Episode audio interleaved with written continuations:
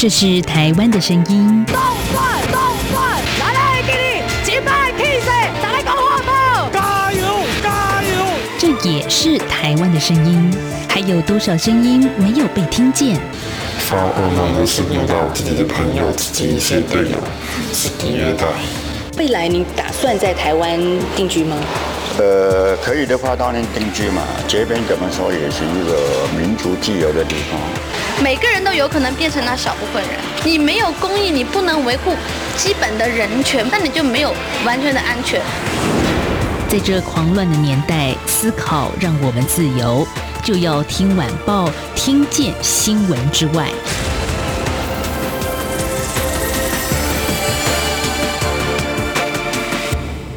收听，就要听晚报，我是宛如。在今天节目，我们要延续着昨天这一集哦。诶，如果今天您只听到今天的话，别忘了昨天这一集要延续着听，这是连续剧哦哈。但对我们来说，只是两个半小时的节目，但对我们今天受访者黄妈妈陈碧儿女士，她其实是二十五年的精华的一段时光，就是从一个小孩被说成是逃兵，到最后挖掘真相。我觉得这对妈妈来说，这真的是一个。爱还真的就是一个为母则强，让我们所看到的是一个伟大了不起的母亲。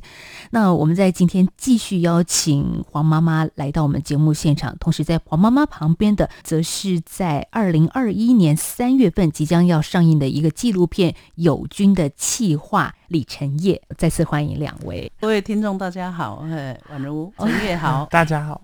好，陈烨这一集先请你打头阵哦，因为友军呢，明年三月份要上映嘛。那此时此刻正如火如荼展开的是一个募资计划。那我就要请你先跟大家来解释一下 Part Two 当中可以稍稍剧透的地方。嗯，但是说要说真的要有真相是比较困难的一件事情啦。但是如果说，我觉得算是为二十五年来做一个很好的一个据点嘛，我觉得是。或是休止符，我觉得是很好的比喻。嗯、但是怎么句点，怎么休止符，我觉得大家去看影片就知道。对对对对对，对。但是很棒的是，我觉得在 Part Two 友军这边，重点放在黄妈妈的放下这一件事情哦。走了二十五年，我觉得每个人看的都累了。您您自己应该是更辛苦的啊。对，我是常常说说我要退休了，我也是常常说我不做了。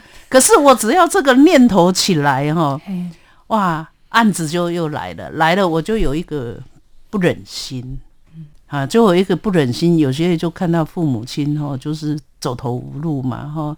那有些孩子啊，可能即将自杀的很急迫性，对啊，有些是真的在部队搞的部队里面哈，真的天怒人怨哈。我认为公平正义，我认为是。对等的，而不是谁说了算，谁先说谁先算？哎，所以我就会放不下，又介入了。再回到呃，友军这个纪录片里面，有一个非常珍贵的，就是国章的日记，你拿到手了，然后也在这个影片里面被曝光了。所以国章到底写了些什么呢？黄妈妈，其实国章的这本日记，我一直要要不到，嗯、一直到第一季纪录片结束之后。哦，我这里不能透露我从哪里来，但是我拿到了。那我在看这本日记的时候，其实我心里真的很难过。如果长官有一点同理心呢、啊，他是可以这件不幸不可以不发生。我前面有讲了，就是说国璋对他的副舰长是非常不谅解，也非常害怕他，因为当他去跟。副舰长求救的时候，副舰长都说：“为什么他不打别人就打你？然后在我的面前就公然欺负我们是乡下女人呢、啊？就说就是这个恐吓他，这个勒索他，这个打他。可是我没有办法处，我不能处分他们，因为我全船两百多个官兵没饭吃啊！就公开的，就是直接就纵容纵容他们呢、啊。那对。”国章这么没有办法信任跟恐惧的人，我居然在日记本里面看到国章在最后是对他求救的。那国章因为那时候他新的队长哈，因为刚好队长放假啊，那到直到六月九号要出事那一天中午，那个舰那个队长才收假回去，因为他家里有事。国章其实很贴心哦，他有跟他的那个队长说。我有去找副舰长，副舰长有答应要帮我，但是他里面没有说他跟他求救什么，他只是说副舰长有说会帮我，所以队长你就好好去处理你家里的事。嗯，其实我我在看，我是知道说国璋已经在非常不得已的状态下，他才会去跟他的副舰长求救。六月九号的前几天。有一天晚上，他打电话给我嘛，他就说他非常生气，因为五个学长围着他去倒垃圾，围着他就说：“哎、欸，他去做尿杯啊！”啊，国璋说：“我我就我自顾不暇，我根本不知道你们什么事，哈，那你们硬要指责我，哈，所以国璋就顶嘴了嘛。顶嘴了之后，其中就有一个学长操着台语说：‘啊，这里出他也在开始来弄。’我是想说，他是不是因为？”恐惧这个，所以他才会去跟副舰长求救啊！副舰长求救，那可能副舰长都没有理他嘛，所以在六月九号早上要开船，他才会打电话说：“我无论用什么方法，嗯，都要把他带下船。”所以那一天他自己也想尽办法，说爸爸生病啊或什么样，他也想下船。我是这样的一个时间点的联想，所以说如果当时。这个这个长官，他跟他求救，他有一点同理心的话，这个事情就不会，嗯，就不会发生了。王妈妈，其实你那一天接到电话，当时的心情是什么？怎么去跟舰长、嗯、副舰长说我的？我我那时候接到电话，我真的很无奈，是啊，因为我只能跟国璋讲，你要告诉我原因。但是因为他们打电话都，他说学长都会带着站在旁。旁边附近，他就说不管你，就是用任何原因，你就把我带。我说妈妈，妈妈，妈妈，现在如果赶到高雄，又不知道你的单位，好以以前我是不出门的，不不大出门的一个一个家庭主妇。我说我去再来，我去到那边我也进不去，我不知道怎么办，所以我那一天只好电话挂完之后，我只能一直打电话。到他们的那个主机里面嘛，哈，就一直打电话，希望说他们把我转转到船上。我希望找到长官，说国璋可能有问题。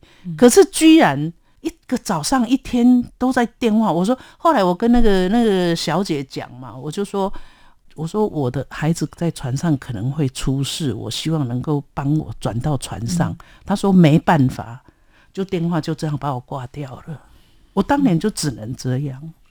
所以为什么我现在只要遇到比较急急迫性的案件哈，我都是冲了就到部队去。是啊，我觉得现在我们比较事后来看纪录片哦，都看到王妈妈你就是直球对决，对，你就是直接到国防部门口堵人，或者是到什么场合就去堵人了。可是我觉得当时我们作为一个母亲，你听到孩子的这样的求救声，没有办法。立刻，因为这通电话，我就立刻从花莲到高雄，其实也是蛮远的，而且我也不知道他的单位在哪里。嗯，以前都是只写信箱啊。哦，对。然后所以说我才会用一直打电话到他们的那个专线去。可是透过小姐，她就挂了，怎么办呢？嗯，那时候完全没办法，但是就是一天那个心都没有办法放下。嗯，都一直那一天晚上也都也都睡不着，也睡不着。后来我就在凌晨，我就。接到一通电话，自称他是军官，他就说他很很很坏哦，他也不告诉我黄国璋出事，他只问我说黄国璋在船上过得如何，这是他们的一贯的做法。那时候我就直接就把我黄国璋在船上发生的事情，我整个一股脑就发泄出来，都告诉他，因为。我的直觉应该是国璋出事了，否则不会长官三更半夜打电话来问，所以我就全部说出来。说出说完之后，他才告诉我，下午传出去的时候，国璋失踪了。你知道，他们就是给你一刀一刀的砍，一刀一刀的切，你知道吗？所以我我我会说，什么叫做心痛的感觉？嗯。那真的是一片一片的撕哎。好，我们知道现在军队里面可能有辅导长，有一些申诉专线。在当年一九九五年，他们那时候的申诉专线就是零八零零啊，他们讲的空八空空那一支哈。那有时候就是说，你打了这个申诉电话之后，他们可能申诉专线这边就交给单位说，哎、欸，你们这里有某某人申诉什么？那可能就是回来就是我我遇过的啊。他说他打了零八，以前非不得已谁敢打零八零零？除了那个白目的，真的很冲的，没有人敢打啊。我我碰过啊，他打了申诉专线哈，结果连长来说：“哎、欸，某某还不是回到我的手里？你说你会不会怕死？”早期是这样啊，所以国璋那时候也是这样子的一个，他就是因为他相信辅导长，因为辅导长跟他说，你有什么事情可以找我，副县长也一样，所以那时候他可能傻傻的他，他那时候我还不懂得辅导长啊，那他他可能就相信，那相信，所以当老兵对他怎么样，他就跟辅导长讲。那辅导长又跟他承诺说：“你告诉我，嗯、我是不会泄露。”结果他说他跟辅导长讲完没多久，老兵都知道了，嗯，就是廖北亚的，就就说他是廖北亚啊，他也不是廖北亚，因为他只是反映说他被欺负的事而已啊。所以国章的日记里面写了些什么？他在里面、嗯、其实刚开始都还好啦，刚、嗯、开始哈，其实还有包括军方的记录，他刚上传一个礼拜都还还可以，是后来就是哎、欸、学长开始冒。就是真面目现出来，要他跟会啦，要他要他说送他那个那个名狗啦，狗犬哈，狗啦哈，要要他怎么样？那他他没办法应付这一些啦，因为我们家里又不是有钱人呐、啊。对啊，他他等于就是一种金钱的变相的勒索，嗨、嗯，这是变相的勒索。那就这样开始，然后他就慢慢慢慢为。就畏缩了嘛，哦，就封闭自己了嘛。那他更封闭自己，大家就更排斥他了。黄妈妈这几年也创一个军中人权促进会嘛。嗯，即使这一直我后来都没有登记成功，也也不想登记，因为，嗯、呃，我我的个性我不想被绑住，说为了每年要政府的几十万补助，然后就哇，都只是在做表面、嗯、表面的事。那因为后来呢，后来因为黄国章的事，就是我。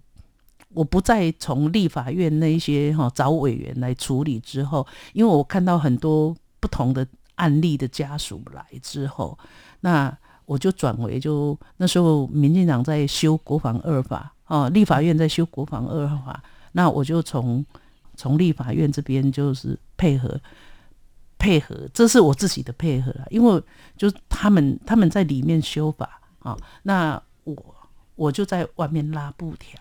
啊，拉布条，还有一些家属结合一些家属，就是因为那时候就是想改革军阀嘛，改革什么？嗯，是这样。那那时候早期的民进党前辈哈是比较用心在做，哦，也比较实在在做，哦，所以说不停的公听会，不停的他们在院会里面在跟军方对抗，因为要等于要解除他们的那个那个他们那个权利嘛，哈、嗯，所以早期。军法独立出部队之外，第三天发生了桃园八九千发的吊弹案，嗯嗯、那些孩子才可以保下来，让我后来让我们平反救下来。那个什么台大校友会馆前面那一排。嗯铁栏杆啊以前是我的战场，啊、我的地盘，因为我就去挂布条，挂一挂，我就跑到立法院里面去找立委联署。所以，我真的觉得你很不简单，就是一个素人好妈妈，然后到现在变成一个抗争专家哈。没有了，那时候也就是学人呐、啊，就看他们怎么抗争啊，我就只能就说，那所以有些家属他们可能当时有事发生事来结合一起。那结合一起，可能他们的事情处理完了，或者就像说一段时间他们撑不下去哈，嗯、他们就离开了啊，我就一直这样重复啊。但是大家可能会对于军中人权您所倡议的部分有所质疑，就说：哎，你看在二零二零年共军一直扰台，就是台海之间很混乱，然后很危急，那军队还要人权吗？我们国家都很危险了。好，所以我想今天还有一些些时间，黄妈妈是稍微解释一下您所。秉持的是什么？我我认为早期哈，早期就是有一些比较老一辈的军人呢，军中谈人权，谈什么人权？他们很讨厌我，谈人权就不用训了。好，嗯、但是我在这二十五年在协助案件跟接触这个军方军队这些之后，有一天我说没有冲突，军人本来就是要严格的训练，因为他是。准备上战场的，所以他的专业技能他必须要严格。但是同样，这个体制他必须对他的一个生活面然后各方面，他要有一个设建立好、设置好一个好的一个保障面哈。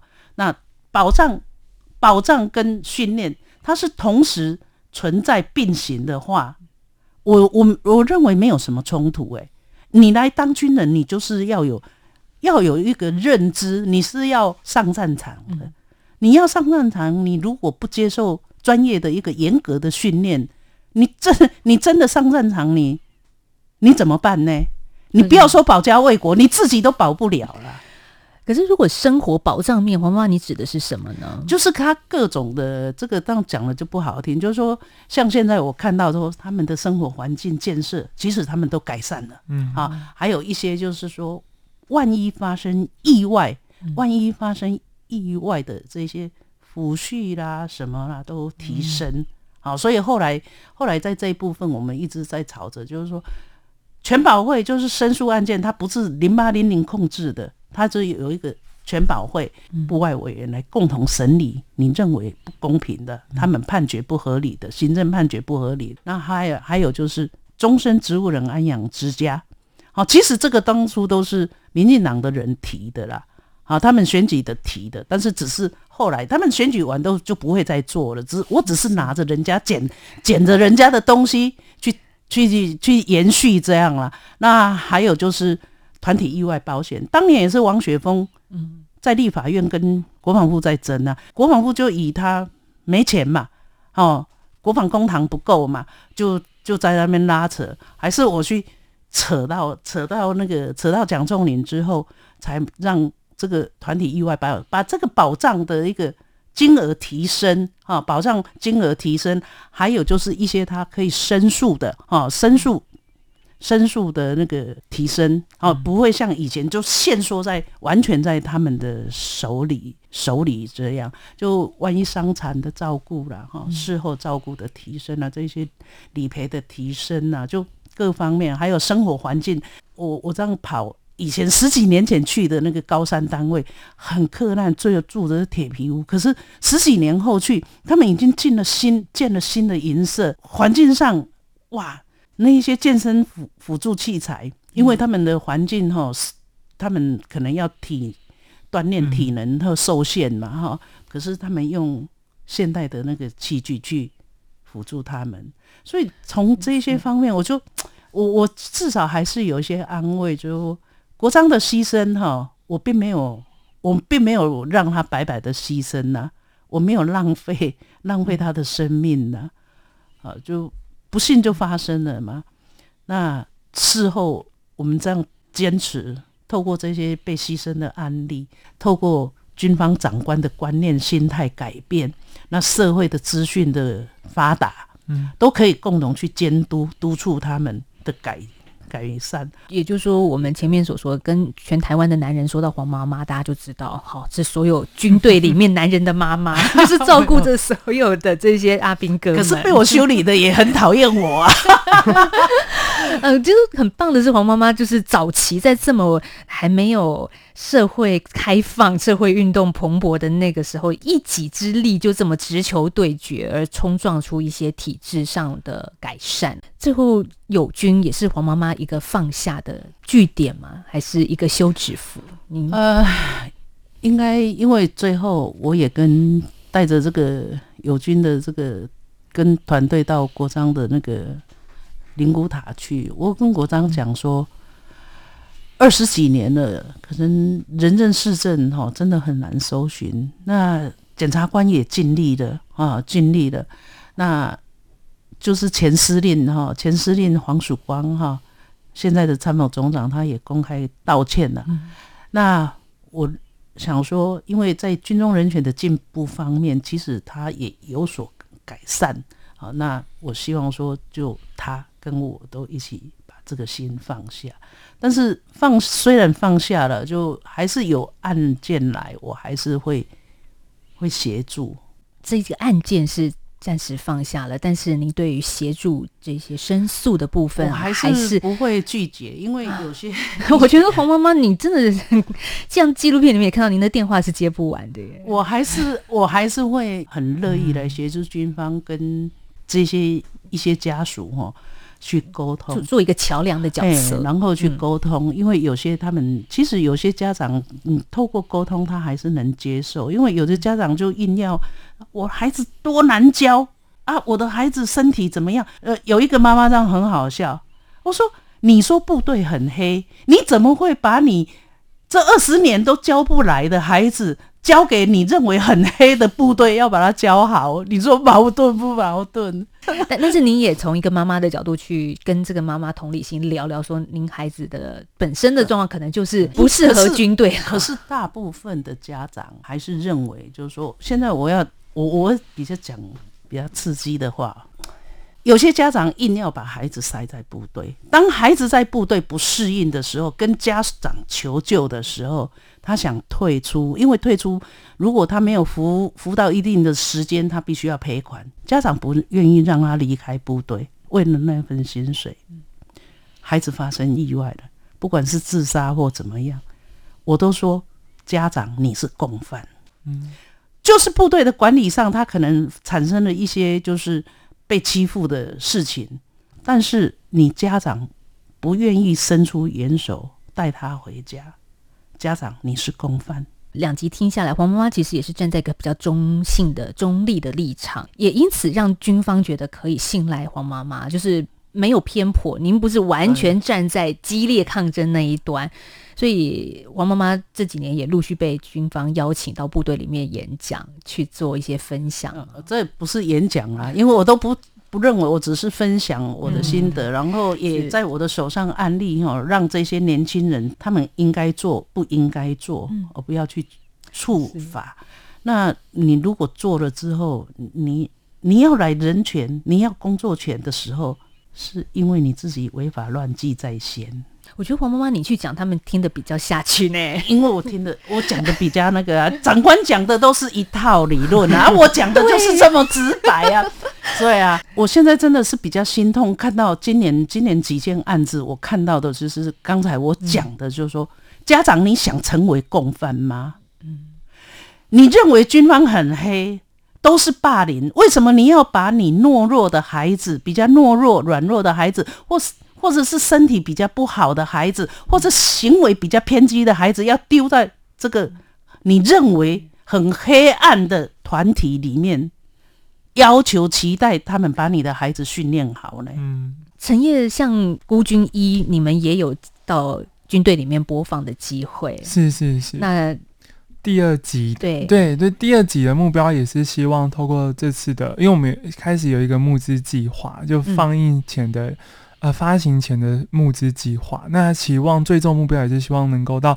各个部队，然后再去做第二次的播放，因为就是呃搭配孤军，然后去做友军的播放，这样子就让黄国章整个事件更完整，也希望能够透过就是第二季的友军的里面的呈现，让观众就是说让这些阿兵哥啊可以知道说黄妈妈呃是现在是怎么看待这些事情这样子。嗯，对对，对。哎，你们去播之前，军队里面的长官不会觉得很担心吗？呃，这就要靠黄妈妈了，因为基本上因为黄妈妈跟他们共事很久了，就是交手，应该说交手很多次了。因为在中国有一种词儿叫“煽动颠覆国家政权”，你你、这个骗子是是不不会不会不会不会，哎，这个骗子第一季孤军只有好像马来西亚不接受。那马来西亚说这个会教坏人民的，这反而我们部队没有没有那个像第一季哈，反而是那个国防医学院的学生哈跟教授要求说能够邀我们进去，